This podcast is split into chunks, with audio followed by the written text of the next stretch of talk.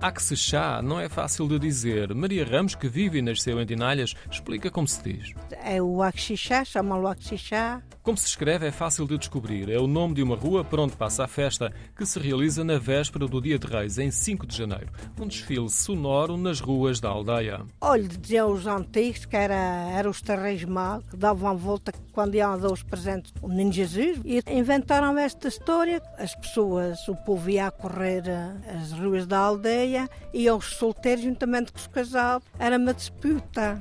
Os casados não se queriam render, os solteiros também não. E então estavam lá horas esquecidas a tocar uh, o bumbi, a tocar a, a, música, à espera que alguém se rendesse. Às vezes até havia bulhas.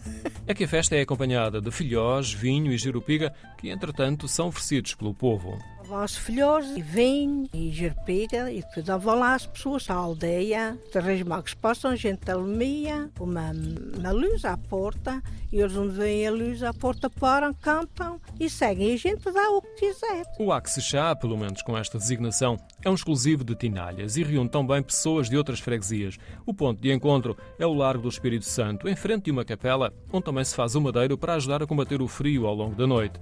Os dois grupos que tocam a despique são acompanhados pelos músicos da Banda Filarmónica, que foi fundada em 1828 pelo primeiro Visconde de Tinalhas. No início, os ensaios eram no quintal da Casa do Visconde. É uma casa apalaçada que fica em frente à igreja. Na fachada está o brasão dos Viscondes, que tinham a principal casa agrícola da freguesia e marcaram durante décadas a vida da aldeia.